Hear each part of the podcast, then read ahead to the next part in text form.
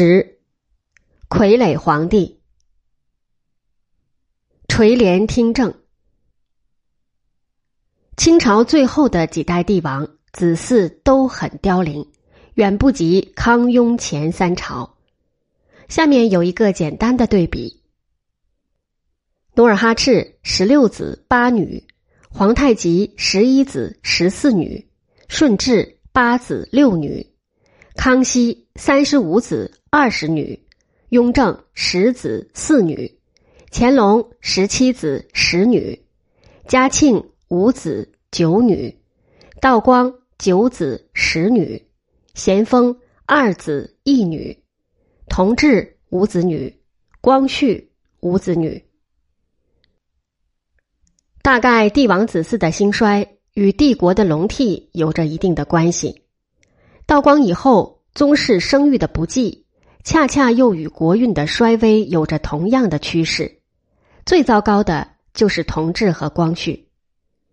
同治十三年（一八七四年底），同治帝崩于养心殿，年仅十九岁，没有遗下一子半女。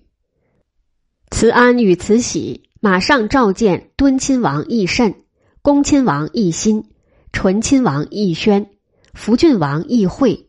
惠郡王奕祥，以及贝勒在治、在城、御前大臣伯彦、讷摩户、奕匡、景寿、军机大臣宝云、沈桂芬、李鸿藻、内务府大臣英贵、崇伦、奎林、荣禄、明善、贵宝、维希，执洪德殿徐同、翁同龢、王庆祺，南书房黄玉、潘祖荫、孙怡经。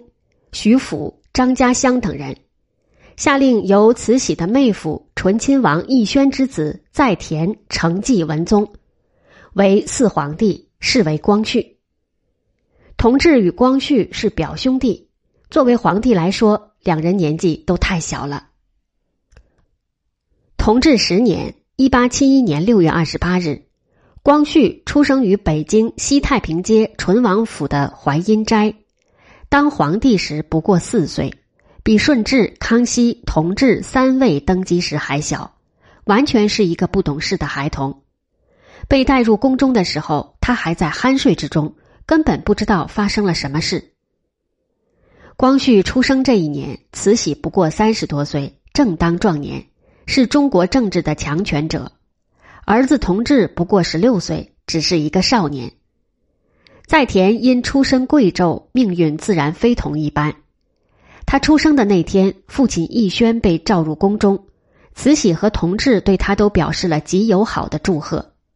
慈禧问道：“醇亲王四子已算命了吗？”奕轩道：“回太后算过了。”他进一步表示，孩子刚出生，很弱，需要精心照料。慈禧十分关心他的这个外甥。说长命锁要在宫中特制，又送了不少贵重的礼物给奕轩。由于名字还没取，慈禧决然地说：“我们将把它叫做在田，意为农民的田地，因为有土地的含义，更有利于把这个柔弱的新生儿绑在人世上。”同治十三年起，这个小孩已被封为辅国公了，享有很高的生活标准。当上皇帝后，一切由两宫皇太后垂帘听政，根本不需要他做什么事情。从此，皇太后的训斥要称懿旨，皇帝的言语则称谕旨。小皇帝即位，一些识相的亲王大臣纷纷上奏，要两宫垂帘听政。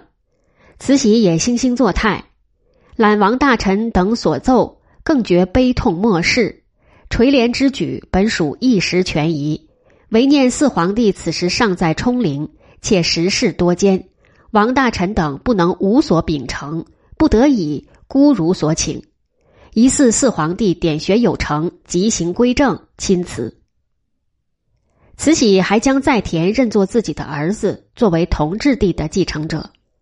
对他的决定，有谁敢违抗呢？慈禧还说：“为了永远纪念我儿。”这一四成将用一个表示光之继续的名字命名，我儿之光继续普照中原王朝。反对这种同代四成的人必须冷静的仔细考虑，这并未破坏传统，因为承嗣者和被继承人事实上将被当作同一个人，好像他是同治皇帝的再生。他接着宣布，咸丰皇帝家族中七王爷的儿子将继承中国的皇位，其年号要按我的愿望，以便我儿之光永存，那就是光绪。慈安是老好人，性格卑懦，识字又少，一切基本由慈禧出面表达。在宣布新皇继位的懿旨中，慈禧讲的也不无道理，实在是新皇帝太过幼小，确实需要有人出来把把关。慈禧也许诺，等小皇帝成人，他是要归正的。后来到光绪十六年（一八九零年），皇上已至弱冠之年。慈禧不得不向全国宣布光绪归政，但十六年来慈禧的用人行政，光绪根本不能智慧，所以归政之后也无实权，一切仍要禀请慈禧定夺，这是很大的悲哀。光绪元年十二月，两宫皇太后宣布懿旨：皇帝典学内阁学士翁同龢、侍郎夏同善受读于玉庆宫。御前大臣教习国语、满蒙语言文字及骑射，为小皇帝安排好了学习的老师，如教弓箭的、教文学的、教剑术的、教绘画的、教书法的等等。其中出身名门的翁同龢对光绪的影响最大，也是光绪最为崇敬的老师。翁同龢是咸丰六年（一八五六年）丙辰科殿试的状元。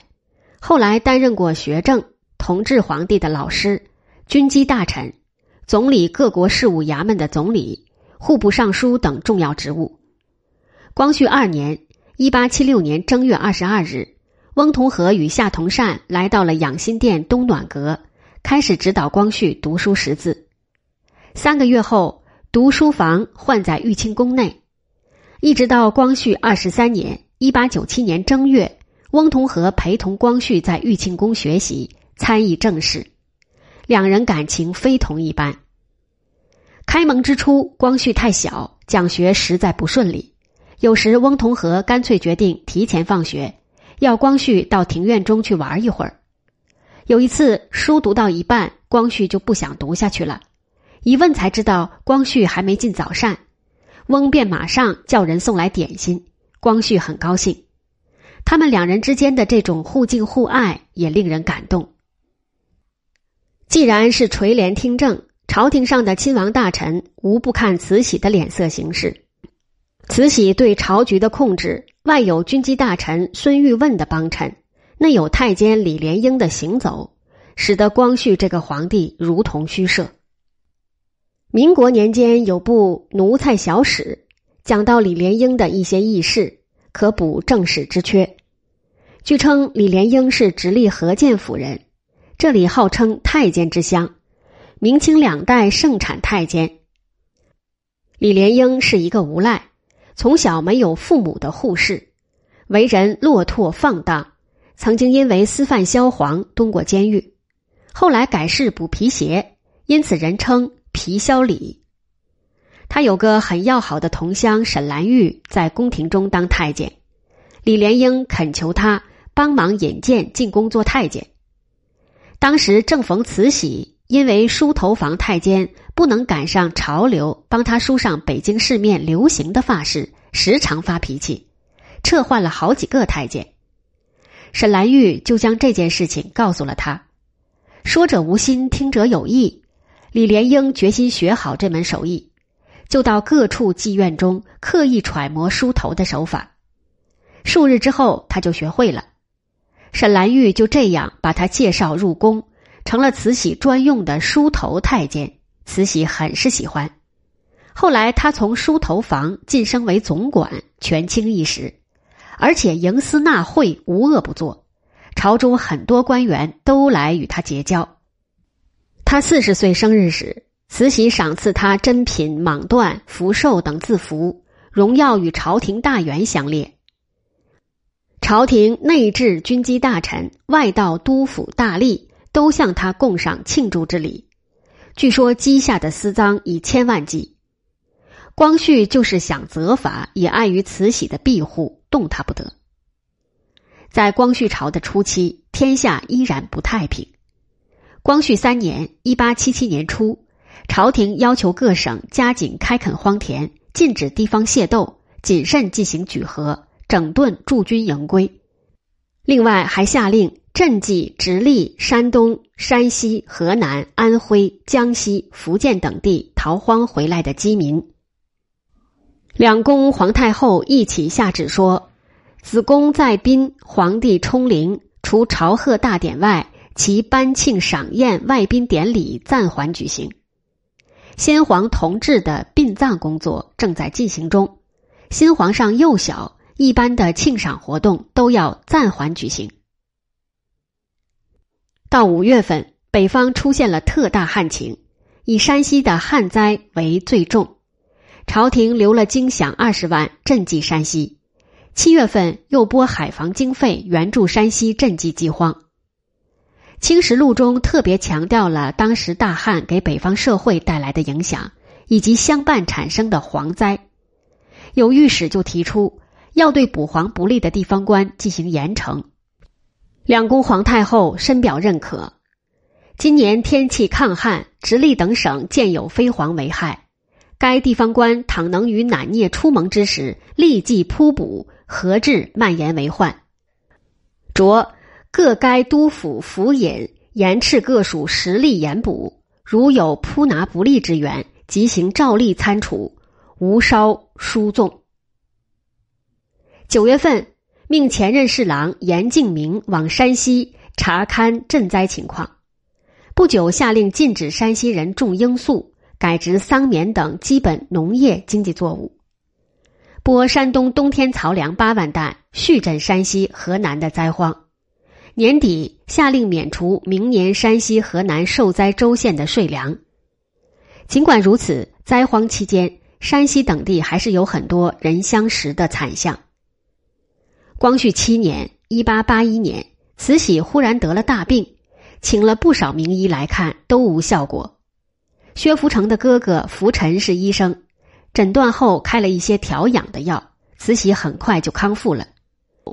慈安置酒庆祝他康复，就讲起咸丰朝逃难热河，肃顺如何善权，宫中的颠沛艰难。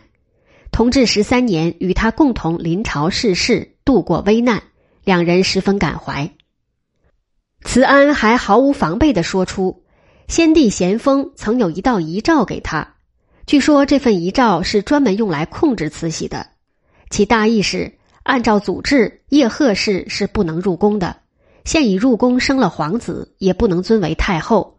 如果以后不能安分守己，可以出示这道诏书，除掉他。慈禧为此耿耿于怀，表面上对慈安十分殷勤照顾，使慈安相信慈禧对他根本没有危害。终于。有一天，慈安居然当着慈禧的面烧掉了咸丰留下的这份遗诏。过了不久，东太后慈安就暴死在宫中，年仅四十五岁。有人说是吃了慈禧送去的点心，也有人说是喝了慈禧给慈安做的什么汤。此事给溥仪的祖父醇亲王奕轩以极大的刺激，他更为谨慎小心。取信讨好慈禧，似乎成了他为官的唯一目的。当时奕轩负责海军建设，由李鸿章担任会办大臣。为了让西太后有个好玩的地方，就将很大一部分海军经费挪用到颐和园的建造上。期间，河北京师一带发生了特大水灾，御史吴兆泰上奏要求停止颐和园的建设，以免灾民闹事。奕轩却一直一言不发，将工程按期完成。光绪十五年，颐和园落成了，奕轩也死了。不过，由他首创的海军在当时世界上已具有相当可观的规模，配备有装甲十四寸、十二寸巨炮的七千吨主力舰二艘，各式巡洋舰、鱼雷艇还有数十艘。演习之际，阵势浩大，气势不凡。这支舰队据估计在当时世界上的实力排名应在第六与第八位之间。日本海军的实力则在第十一到第十六位之间。大清海军舰队还被清廷派往邻国朝鲜、日本、新加坡一带巡行，大有炫耀示威之意。令人惊讶的是，四年后，就是这样一支不容小觑的海军，竟然惨败于中日甲午海战。